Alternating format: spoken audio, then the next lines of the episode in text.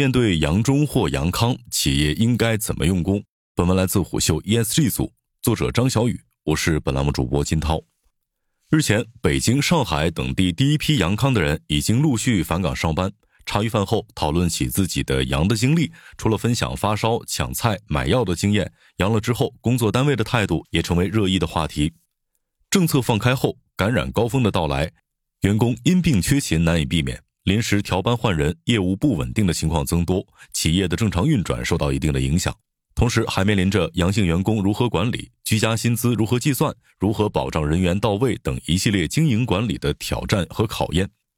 何洛在北京一家建筑设计公司上班。作为设计师，线上办公对业务进度的影响并不大。但生病期间，高烧、乏力、刀割嗓子等典型的新冠症状，导致他的工作很难正常开展。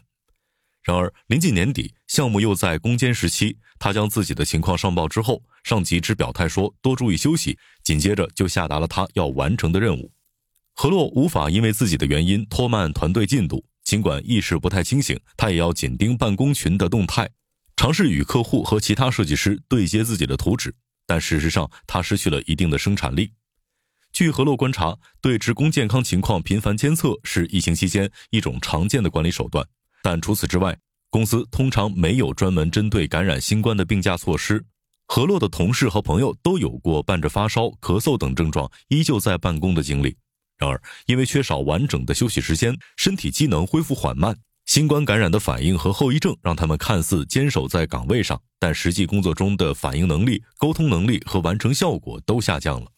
在疫情的催化下，有的企业开始考虑在员工健康福利方面加大投入力度，也有企业无法承受停工带来的损失，保障条件不足的情况下就着急开工。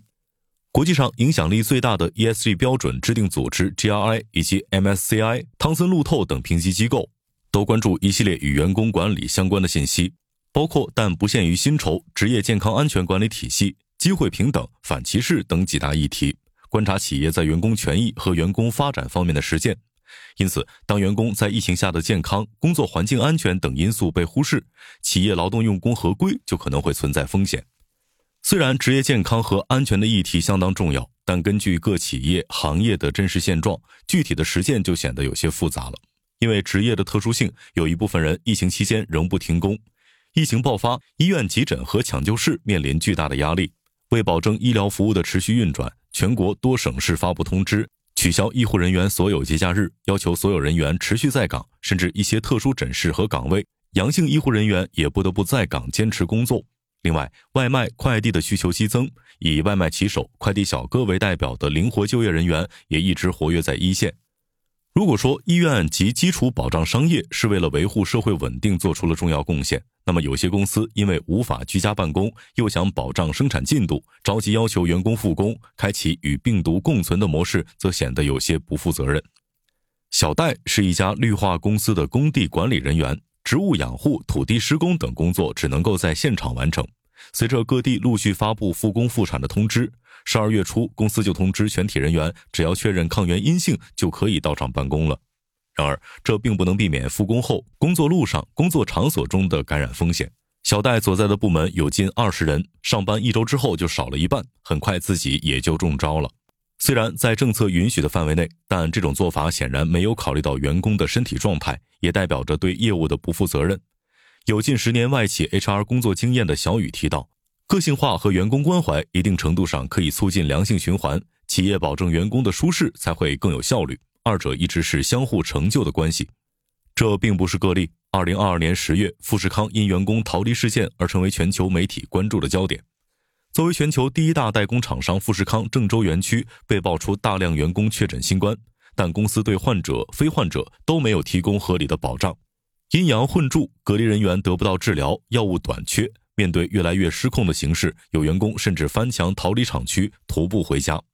富士康承担了超八成 iPhone 十四的制造，一旦停工会带来巨大的损失。因此，事情发生之后，也有人质疑富士康此次是故意拖延。在疫情爆发之初，为了保障生产，没有采取更为果断的隔离措施。当然，有的企业也做出不同的选择。这些企业面对突发状况，首先想的是稳定员工情绪，为他们提供必要的帮助，留住有经验的人才，为业务恢复做好准备。齐方经营一家外贸出口公司二十多年，资产早已超过了亿元，手下也有百余名员工。在疫情大规模流行的时候，由于部分业务需要线下交流，公司分成两批人轮流上班。这段时间里，他明显感觉到整体工作效率下降了百分之二十到百分之三十，但他却并没有表现出着急。尽管疫情给就业市场带来了打击，但这时期人才流失的问题也同样严峻。因此，在发给全员的邮件当中，他也写道。每位员工都是公司最宝贵的财富。公司一面组织人员对办公环境做好消杀，一面抓紧采买防疫药品，配合员工的需要进行分发。另外，为了减少风险，还鼓励员工驾车、打车上班，可以对路费进行报销。补助算下来，预计花费近五十万元。目前，员工中有百分之七十的人都已经阳过，但大部分都因为药物或及时的补贴解决了实际的困难。他发现员工福利和企业利润并不冲突。疫情期间，有的部门取消早会，鼓励大家休息。虽然不少人下午才开始工作，但在精力充沛的前提下，还有人会直接工作到半夜，反而更好地兼顾了海外品牌红人和同事的时差问题。整体业务处理的效率和灵活性也提高了。齐方坦言，在疫情危机中，企业经营受到挑战，但这个时候不能吝啬对于员工的付出。员工在这个过程中获得的成长。也会为其工作绩效带来正反馈。其实，阳性员工是否应该上班，并没有明确的结论。但危机时刻，先稳住员工情绪，提升内部自身对于危机的免疫力，我们才能获得长久的进步和发展。与其方的想法不同，近日不少人发现，有些餐饮、娱乐、快递等全职日结工作都将阳过的优先考虑写入招聘条件，再度引发了讨论。对此，有律师评价称。用人单位如此设置招聘条件，不过是不想招聘员工进来，结果没几天因为阳了要请假，实际上是想借机把阳了的成本转移给劳动者个人。这种优先的逻辑实际上是利益的考量，但显然这种做法并不合理，也不具有可持续性。单从法律的角度来讲，一些用人单位将阳过或正在阳者优先写入招聘条件，是对阴性求职者设置了差异化的录用条件，涉嫌就业歧视，属于违法行为。目前，上海、海南等地已经出台政策，畅通举报电话、网上留言等意见投诉和结果反馈渠道，保护劳动者权益。十二月二十六号晚，国家卫健委发布公告，新冠病毒感染将自二零二三年一月八号起由乙类甲管调整为乙类乙管。新冠感染纳入乙类管理之后，用人单位可不再按照甲类管理正常支付感染者的工资，因感染新冠不能上班。停工治疗期间按病假待遇处理，防疫政策的逐步放开将大大减少疫情对经济和企业发展的影响。但长期来看，在疫情背景下，经济问题和就业问题依旧被放大。企业与员工除了简单的雇佣关系，接受政策法律的约束，劳动关系处理得当，也将增强企业在后疫情时代的竞争优势。怡安集团发布的《二零二一年全球企业健康实践调研报告》当中。对分布在四十个国家、使用二十五种语言的一千六百四十八家公司进行调研之后，发现员工的全面健康和企业业绩息息相关。报告显示，疫情爆发后，百分之四十二的员工心理健康状况有所下降，超百分之四十的员工工作压力大，对他们的工作效率、健康和家庭稳定产生了负面影响。不只是心理健康下降，员工各个维度的健康危机都对企业业绩有影响。调研也发现，员工的全面健康可以带来更好的敬业度，同时能够提升公司业绩。从数据上来看，当全面健康得到更好的保障时，员工的留存率会提高百分之三十二，公司的利润也会提高百分之二十二。